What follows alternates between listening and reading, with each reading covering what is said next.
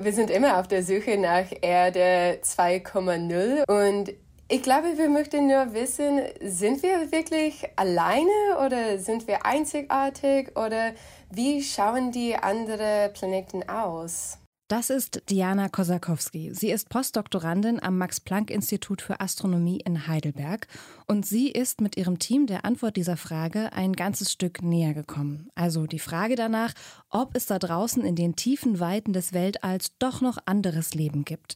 Sie haben nämlich einen sogenannten Exoplaneten entdeckt, also einen Planeten, der sich außerhalb unseres Sonnensystems befindet. Und dieser Exoplanet, der ist erdähnlich und potenziell lebensfreundlich. Was das genau bedeutet und wie Sie einen solchen Planeten entdeckt haben, darum geht es heute im Forschungsquartett. Mein Name ist Sarah Marie Plekat. Hi. Das Forschungsquartett. Wissenschaft bei Detektor FM. In Kooperation mit der Max Planck Gesellschaft.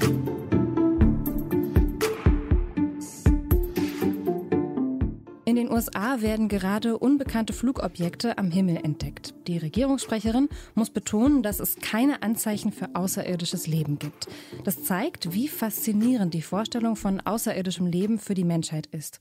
Auch wenn diese Flugobjekte sicher eine andere Herkunft haben, so ganz unwahrscheinlich ist es nicht, dass es da draußen im All noch anderes Leben gibt. Der neu entdeckte Exoplanet Wolf 1069b scheint schon mal gute Voraussetzungen dafür zu haben. Meine Kollegin Alina Heinert hat sich diesen Planeten mal etwas genauer angeschaut und dafür hat sie auch mit Jana Kosakowski vom Max-Planck-Institut, also der Leiterin der Forschung, gesprochen und ist jetzt bei mir hier im Studio. Hallo Alina. Hi Sarah. Alina, ich habe es gerade schon gesagt, der Planet Wolf 1069b wird als Exoplanet bezeichnet. Kannst du kurz erklären, was das überhaupt heißt? Mhm. Also wie du eben schon angedeutet hast, ist Wolf 1069b ein Exoplanet, weil er eben nicht Teil von unserem Sonnensystem ist. Also er kreist nicht wie die Erde oder Jupiter oder Mars oder wie die ganzen Verdächtigen so heißen, die wir so kennen, nicht um die Sonne, sondern um einen anderen Stern. Und von diesen Exoplaneten, die einen solchen anderen Stern umkreisen, wurden bis heute schon mehr als 5000 Stück entdeckt. Wow, das ist ganz schön viel. 5000 andere Planeten, das klingt nach einer Menge Möglichkeiten, tatsächlich Leben außerhalb unserer Erde, also außerhalb von diesem Planeten, auf dem wir leben und unseres Sonnensystems zu finden, oder? Mhm. Ja, und das wurde auch untersucht. Also es wurde untersucht, ob diese Planeten erdähnlich sind und ob dort Leben potenziell möglich wäre. Weil, wie wir am Anfang von Diana Kosakowski ja schon gehört haben, ist immer so die Frage, gibt es da draußen noch irgendwie Planeten, die ähnlich zu unserer Erde sind? Also gibt es vielleicht noch anderes Leben da draußen? Allerdings ist es so, dass dann nach verschiedenen Untersuchungen ähm, rauskam, also diese Planeten, die werden dann immer weiter genauer angeguckt und dann kam raus, dass nur 20 von diesen über 5000 Exoplaneten erdähnlich und zusätzlich auch potenziell lebensfreundlich sind. Und deshalb ist Wolf 1069b jetzt auch ja, so eine erstaunliche Entdeckung. Okay, du hast gesagt, lebensfreundlich, potenziell lebensfreundlich und, und erdähnlich. Was heißt das denn jetzt genau? Wann ist ein Exoplanet denn erdähnlich und könnte zusätzlich möglicherweise lebensfreundlich sein? Also ein Planet wird dann als erdähnlich bezeichnet, wenn er entweder ungefähr so groß ist wie die Erde, also der Radius ungefähr gleich ist, oder wenn er Erdmasse hat. Und mit Erdmasse ist jetzt nicht irgendwie gemeint, dass er aus Erde oder so besteht, sondern das bedeutet, dass er ungefähr so schwer wie die Erde sein muss. Und Wolf 1069b, der hier jetzt entdeckte Planet, der ist so ein Ticken schwerer als die Erde, aber immer noch nah genug dran, dass man sagen kann, der hat Erdmasse. Um dann noch potenziell lebensfreundlich zu sein, muss er in der sogenannten habitablen Zone sitzen. Und die habitable Zone, das ist die bewohnbare Zone eines Sterns. Also der Planet, der kreist ja um den Stern und deshalb befindet sich der Planet auch in einer Zone des Sterns. Und wo die bewohnbare Zone eines Sterns ist, das hängt davon ab, wo die Temperaturen so sein können, dass dort Wasser in flüssiger Form dauerhaft vorhanden sein kann. Denn flüssiges Wasser, das ist die Grundvoraussetzung dafür, dass auf so einem Planeten überhaupt Leben existieren kann. Du sagst also, Wasser muss halt dauerhaft in flüssiger Form vorkommen. Das heißt, ob es auf dem Planeten Wolf 1069b Wasser gibt, das müssen die WissenschaftlerInnen noch rausfinden? Genau, also die ForscherInnen, die haben jetzt erstmal herausgefunden, dass dort potenziell Wasser in flüssiger Form sein könnte, weil Wolf 1069b eben in dieser habitablen Zone sitzt. Ob es dort tatsächlich Wasser gibt, das ist einfach noch nicht klar. Und Diana Kosakowski, die hat mir erklärt, dass es verschiedene Stufen gibt, die die AstronomInnen in ihrer Arbeit durchlaufen, um dann herauszufinden, ob es Leben auf so einem Planeten geben kann. Dieses ganze Feld von Exoplanetenentdeckung haben, das ist so wie ein Schritt-für-Schritt-Prozess. Also erstmal möchten wir alle Exoplaneten entdecken und dann müssen wir diejenigen auswählen, die interessanter sind. Dann können wir die weiter charakterisieren. Also wir sammeln einfach alle Exoplaneten wie möglich und dann müssen wir diejenigen aussuchen, die interessanter sind, weiter zu erforschen. Ja, und wie es genau auf dem Planeten aussieht, das können die WissenschaftlerInnen mit den heutigen technischen Möglichkeiten einfach noch gar nicht herausfinden. Diana Kosakowski vermutet aber, dass in den nächsten 10 bis 20 Jahren verschiedene Spektrographen so weit sein werden, den Planeten weiter auch entdecken zu können. Und es gibt auch schon Spektrographen, die aber noch im Aufbau sind, so wie das ELT, das Extremely Large Telescope. Und damit könnte dann vielleicht untersucht werden, ob es tatsächlich Leben auf diesem Planeten gibt. Okay, also kann ich mir so einen Spektrographen vorstellen wie so ein richtig, richtig, richtig großes Teleskop, was im Grunde so groß ist wie ein Haus und das dann die Fähigkeit hat zu erkennen, ob es auf diesem Exoplaneten da, der so unfassbar weit weg ist, außerhalb unseres Sonnensystems erkennt, ob es da möglicherweise Wasser gibt? Genau, also ich glaube, das hast du äh, ganz gut erfasst. Das ist auf jeden Fall ja wie so ein Gebäude groß, also es muss wirklich riesengroß sein. Das kann man sich jetzt nicht zu Hause einfach hinstellen. Ja, um dann wirklich so weit gucken zu können, dass man auf so einem Planeten entdecken kann, ob es da Leben gibt oder nicht. Mhm. Jetzt braucht es aber wahrscheinlich auch noch viel mehr als nur flüssiges Wasser, um davon auszugehen, dass sich dort wirklich Leben befindet, oder? Ja, zum Beispiel einen Schutz vor den Strahlungen von dem Stern, um den der Planet kreist. Also wir kennen das ja von der Sonne, die ähm, sendet ja auch Strahlungen aus. Und auf der Erde ist es so, dass ein Magnetfeld ähm, diesen Schutz vor den Strahlungen übernimmt. Und nach den derzeitigen Erkenntnissen der WissenschaftlerInnen kann Wolf 1069b womöglich ein solches Magnetfeld auch aufrechterhalten. Und das bedeutet dann auch, dass der Planet durch ein solches Magnetfeld eine eigene Atmosphäre haben könnte. Und diese Atmosphäre wiederum, die könnte dann für lebensfreundliche Temperaturen sorgen. Und das wäre auch total wichtig, damit Leben dort überhaupt existieren kann, weil flüssiges Wasser kann auch nur in flüssiger Form bestehen bleiben, wenn die richtige Temperatur dafür vorhanden ist. Und genau, wenn diese Atmosphäre eben existiert, dann könnte es auf dem Planeten nach den Berechnungen der WissenschaftlerInnen dort durchschnittlich so um die 13 Grad warm sein. Also wenn ich jetzt an 13 Grad hier auf der Erde denke, dann denke ich irgendwie an einen sonnigen Tag. Ich brauche irgendwie vielleicht keine dicke Jacke, keinen dicken Wintermantel, sondern eher so ein leichtes Jäckchen, damit, falls so ein kleiner Windstoß kommt, es mir nicht zu kalt wird. Wie ist es denn mit der Durchschnittstemperatur hier auf der Erde? Wie, wie sieht die hier aus? Mhm. Ja, also erstmal äh, genauso angenehm, wie du die 13 Grad für dich hier auf der Erde fändest, ähm, könnten 13 Grad natürlich auch für anderes Leben irgendwie ansprechend sein. Und hier auf der Erde, um zu der Frage zurückzukommen, wie hoch die Durchschnittstemperatur hier auf der Erde ist, hier haben wir so circa 15 Grad. Also ein bisschen wärmer, aber doch sehr ähnlich auch. Okay, du hast jetzt schon einige Eigenschaften des Exoplaneten aufgezählt, die ihn sehr ähnlich zur Erde erscheinen lassen. Es klingt für mich so, als wären die WissenschaftlerInnen auf einem guten Weg, eine Erde 2.0 zu finden, oder? Ja, allerdings hat der Planet auch noch einige andere Eigenschaften, die äh, ja, ihn dann doch von der Erde noch unterscheiden.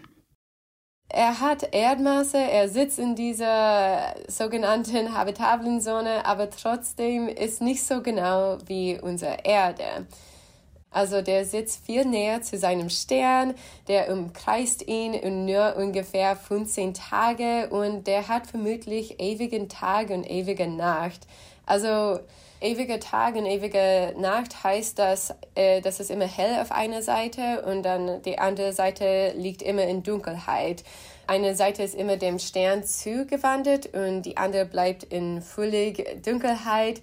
Ich glaube, vielleicht kann man an irgendwas wie den Nordpol denken, an dem es den ganzen Winter dunkel ist. Aber trotzdem gibt es Leben.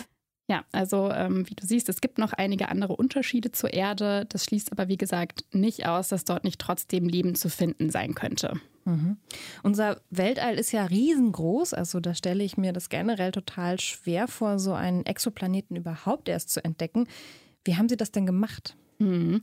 Ja, das ist auf jeden Fall ein super kompliziertes Unterfangen. Äh, Diana Kosakowski und ihr Team, die untersuchen dafür Sterne in der Annahme, dass sie von den Exoplaneten auch umkreist werden. Und dabei wenden sie die Methode der Radialgeschwindigkeit an. Diana Kosakowski, die hat mir noch mal genauer erklärt, wie schwierig das eigentlich ist. Also der Planet kreist um den Stern und äh, nicht nur, dass der Planet um den Stern kreist, aber auch, dass der Stern um den Planeten. Das heißt, die beiden äh, bewegen sich um den äh, gemeinsamen Schwerpunkt. Und das heißt dann, dass der Stern wackelt ein bisschen im All und das können wir beobachten. Also wir bekommen dann das Licht in einem Spektrum von dem Stern und erscheint der Stern manchmal blauer oder röter zu uns als Beobachter. Und das ist, was äh, gemessen wird. Also diese Verschiebung des Lichtes, diese Signale dann sind sehr extrem gering. Also die Geschwindigkeit des Sterns ist nicht so viel größer als das, wenn eine Person sich mit Schrittgeschwindigkeit bewegt. Aber diese Person ist jetzt 31 Lichtjahren entfernt von uns. Und das wird dann gemessen. Diese Signale sind ganz klein in unseren Daten. Das heißt, die Entdeckung selbst war eine erstaunliche Leistung. Ja, und durch diese Methode erkennen Sie dann zum einen, dass ein Exoplanet um den Stern kreist und dann können Sie damit auch zusätzlich noch die Planetenmasse berechnen. So haben die WissenschaftlerInnen dann nämlich auch festgestellt, dass Wolf 1069b Erdmasse hat und damit auch erdähnlich ist dieser lebensfreundliche Exoplanet könnte ja dann jetzt für manche Menschen vielleicht nicht nur interessant sein, ihn zu entdecken, also einfach nur zu wissen, seine Existenz, sondern auch vielleicht ihn zu bereisen. Also da schießen mir jetzt gerade sofort zwei Namen in den Kopf. Einmal Elon Musk und Jeff Bezos. Können Menschen denn realistisch gesehen Wolf 1069b bereisen? Also können die da irgendwie hin? Hm. Naja, also äh, der Planet, der liegt 31 Lichtjahre von uns entfernt. Vielleicht so als Vergleich, der Mond, der ist 1,3 Lichtsekunden von uns entfernt. Also da ist noch ein Riesenunterschied dazwischen und es ist technisch einfach nicht möglich, da irgendwie hinzureisen. Okay, das klingt nach einer quasi unüberwindbaren Strecke für uns Menschen und ist ja auch irgendwie ziemlich weit weg. Ja, das äh, war auch meine erste Reaktion, als ich von der ähm, Entfernung gehört habe. Allerdings sind das für AstronomInnen immer noch mal so ein bisschen andere Dimensionen als für uns.